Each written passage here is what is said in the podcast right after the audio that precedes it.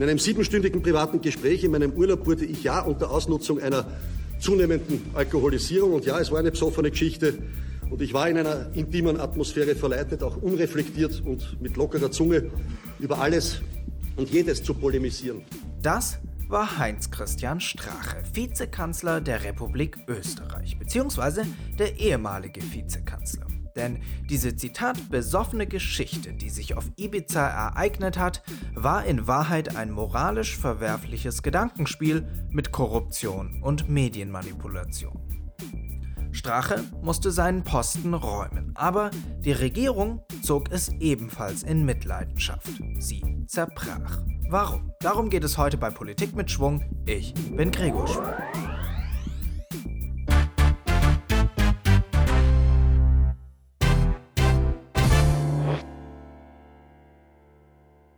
Am Freitagabend veröffentlichte der Spiegel und die Süddeutsche Zeitung ein Video, das in der Alpenrepublik eingeschlagen hat wie eine Bombe. Es dokumentiert nämlich eine Situation, die sich vor fast zwei Jahren, am 24. Juli 2017, in einer Villa auf Ibiza zugetragen hat. Zu sehen ist, dass sich der damalige Chef der rechtspopulistischen FPÖ, Heinz Christian Strache, und sein Parteikollege Johann Gudenus mit einer vermeintlich wohlhabenden Russin getroffen haben. Zeitlich ist der Juli 2017 aber relevant, denn es waren nur noch drei Monate bis zur österreichischen Parlamentswahl. Die Russin, mit der sich die beiden FPÖ-Politiker getroffen haben, gab an, die Nichte eines Oligarchen zu sein und diskret eine Viertelmilliarde Euro aus nicht ganz legalen Quellen in Österreich investieren zu wollen. Also berieten Strache und Gudenus mit der Russin, wie und wo sie am besten ihr Geld in Österreich investieren könnte. Und das, was da diskutiert wurde, ist an Brisanz kaum zu überbieten. Es geht nämlich hauptsächlich um einen Vorschlag, demnach die Russin die österreichische Kronenzeitung anteilig erwerben soll. Die Kronenzeitung, das muss man wissen, ist vergleichbar mit der Bildzeitung in Deutschland. Gut 250.000 Österreicherinnen und Österreicher lesen sie jeden Tag. Und dieses Investment sollte noch vor der österreichischen Wahl stattfinden. Denn es hatte einen Zweck. Die Russin als neue Mehrheitseigentümerin sollte dann nämlich dafür sorgen, dass die Berichterstattung der Zeitung über die FPÖ positiver wird. Heinz Christian Strache hatte auch eine konkrete Vorstellung, wie das passieren soll. Und zwar redet er in dem Video offen davon, wie ein paar Journalisten, Zitat, abserviert werden, andere gepusht und wieder andere neu dazukommen sollen. Das Ziel dieser ganzen Aktion führte Strache dann ebenfalls in aller Deutlichkeit aus. Also schau, wenn, wenn das Medium wenn dieses Medium kurz vor der Wahl uns pusht, dann machen wir nicht 27, dann machen wir 34. Dann machen wir nicht 27, dann machen wir 34. Und mit einem Ergebnis bei der Wahl von 34 Prozent hätte die FPÖ und damit Strache als ihr Chef vor allem eines erreicht. Sie wäre die stärkste Kraft geworden und hätte damit Anspruch auf das Kanzleramt gehabt. Für den Fall, dass ihm dies gelänge, hätte er sich dann bei der Russin revanchieren können. Denn die hatte sich den diskutierten Vorschlag von Stracher angehört und immer wieder gefragt, wie es denn mit einer Gegenleistung für ihre Dienste aussähe. Das erste in einer Regierungsbeteiligung, was ich heute zusagen kann, ist, der Haselsteiner kriegt keine Aufträge mehr. Hans-Peter Haselsteiner war Chef vom österreichischen Bauunternehmen Strabag und hält bis heute noch gut ein Viertel der Aktien. Er war früher ebenfalls politisch aktiv und gilt heute als Gegner der FPÖ. Strache verspricht also, dass er, wenn er an der Regierung ist, diesem Bauunternehmer keine Aufträge mehr erteilen wird. Aber das war noch nicht alles. Dann sage ich ihr, dann soll sie eine Firma wie die Strabag gründen. Alle staatlichen Aufträge, die jetzt die Strabag kriegt, kriegt sie dann. So, und über die Geschichte reden wir, weil den Haselsteiner will ich nicht mehr.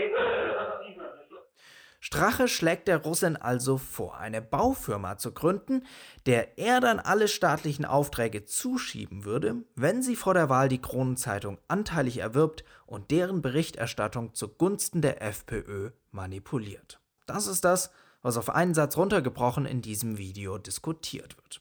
Außerdem geht es noch um illegale Methoden, wie die Russin Geld an die FPÖ spenden könnte und offenbar auch noch eine ganze Reihe anderer private Dinge, die aber nicht veröffentlicht wurden. Und damit sind wir bei ein paar grundlegenden Fragen über das Video. Wer steckt da eigentlich dahinter? Der Spiegel und die Süddeutsche Zeitung legen nicht offen, wer ihnen dieses Video zugespielt hat, und das natürlich auch aus gutem Grund. Quellen müssen sicher sein können, dass sie geschützt werden, wenn sie brisante Informationen an Medien weitergeben. Wer aber die ganze Aktion in Auftrag gegeben hat, denn es war ja eine Falle, die Strache da gestellt wurde, ist eine interessante Frage. Spuren führen offenbar in eine Münchner Privatdetektei, die die Finca auf Ibiza verwanzt und die vermeintliche Russin als Lockvogel angeheuert hat.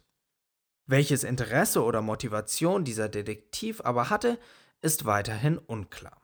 Was aber durchaus klar ist, ist, warum die österreichische Regierung an diesem Video zerbrochen ist. Vizekanzler Heinz-Christian Strache wollte eigentlich genau das verhindern und trat nur wenige Stunden nach der Veröffentlichung am Samstagmittag zurück.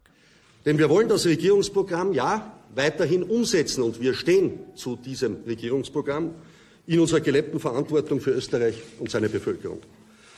Und meine Person darf aber nicht der Grund dafür sein, das zu verunmöglichen und vielleicht einen Vorwand zu liefern, diese Regierung zu sprengen, denn das war das Ziel dieser rechtswidrig angelegten, akkordierten Schmutzkübelaktion, die hier stattgefunden hat.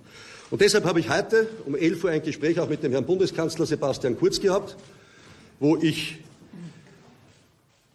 meinen Rücktritt von der Funktion des Vizekanzlers der Republik Österreich angeboten habe und er diese Entscheidung annehmen wird.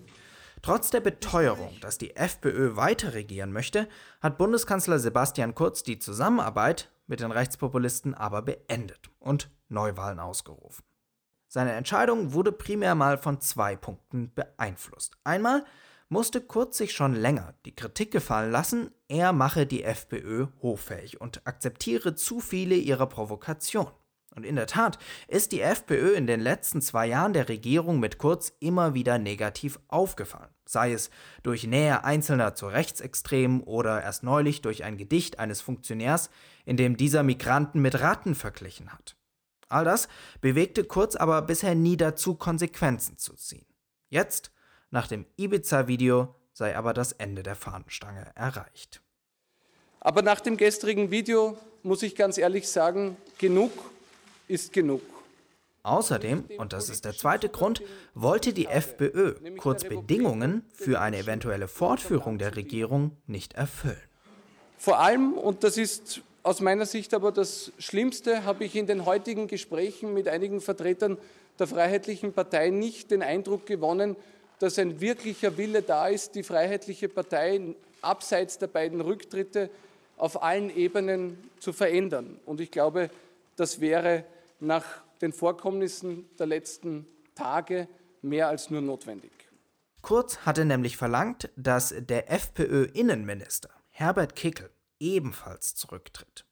Der war nämlich 2017, als das Ibiza-Treffen stattgefunden hat, der Generalsekretär seiner Partei und damit für die Finanzen zuständig. Als Innenminister wäre er aber jetzt für die Untersuchung in etwas zuständig, in das er möglicherweise selbst einmal involviert war. Aber das war auch nicht der einzige Grund, warum Kurz Kickel loswerden wollte. Denn dieser steht schon lange in der Kritik. So hat sein Ministerium erst vor kurzem eine umstrittene Razzia beim österreichischen Verfassungsschutz angeordnet. Und diverse ausländische Nachrichtendienste haben erst neulich bekannt gegeben, mit Österreich keine sensiblen Informationen mehr zu teilen, weil die die Nähe der FPÖ zu Russland fürchten. Für Kurz waren Neuwahlen aus diesen beiden Gründen also die logische Konsequenz. Denn er kann jetzt einen Abgrenzungswahlkampf führen, mit dem Ziel die absolute Mehrheit. Mein Ziel ist ein ganz einfaches. Ich möchte gerne für unser wunderschönes Land arbeiten. Und zwar mit meinem politischen Zugang, mit meinem Kurs und auch mit der Unterstützung der Mehrheit der Bevölkerung, aber ganz ohne Einzelfälle, Zwischenfälle und sonstige Skandale. Ich glaube, dass das derzeit mit niemandem möglich ist. Die FPÖ kann es nicht Die Sozialdemokratie teilt meine inhaltlichen Zugänge nicht und die kleinen Parteien sind zu klein, um wirklich Unterstützung sein zu können. Als die Neuwahlen eingeleitet waren, hat Kurz dann auch den Bundespräsidenten Alexander van der Bellen gebeten, Herbert Kickel zu entlassen. Daraufhin hat die FPÖ alle ihre Minister aus der dann Übergangsregierung abgezogen, was die Koalition endgültig beendet hat. Damit steht Kurz aber jetzt ohne Mehrheit im Parlament da und die Opposition hat bereits angekündigt, ein Misstrauensvotum einzubringen. Okay, fassen wir alles mal zusammen. Ein heimlich aufgenommenes Video zeigt den ehemaligen Parteichef der rechtspopulistischen FPÖ, der dann Vizekanzler wurde, wie dieser den Anschein erweckt, er sei käuflich. Heinz-Christian Strache schlägt einer vermeintlich wohlhabenden Russin vor, eine Baufirma zu gründen.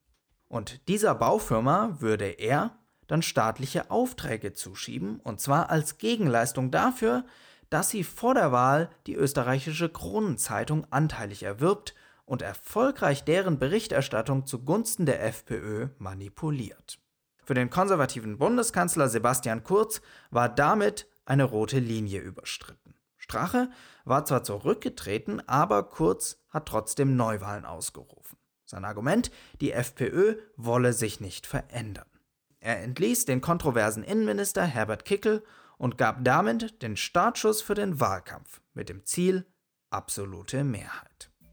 Das war Politik mit Schwung. Der Podcast wurde am 23. Mai um 22 Uhr aufgezeichnet. Wenn es euch gefallen hat und ein bisschen geholfen hat zu verstehen, was da eigentlich in unserem Nachbarland diese Woche abging, dann würde ich mich mega freuen, wenn ihr den Podcast weiterempfehlt, denn das würde mir wirklich helfen, neue Hörerinnen und Hörer zu gewinnen. Und falls ihr noch nicht wisst, wen ihr am Sonntag bei der Europawahl wählen wollt, dann hört mal in die letzten Folgen des Podcasts rein. Ich habe nämlich Interviews mit allen Spitzenkandidaten und Kandidaten der größten deutschen Parteien gemacht.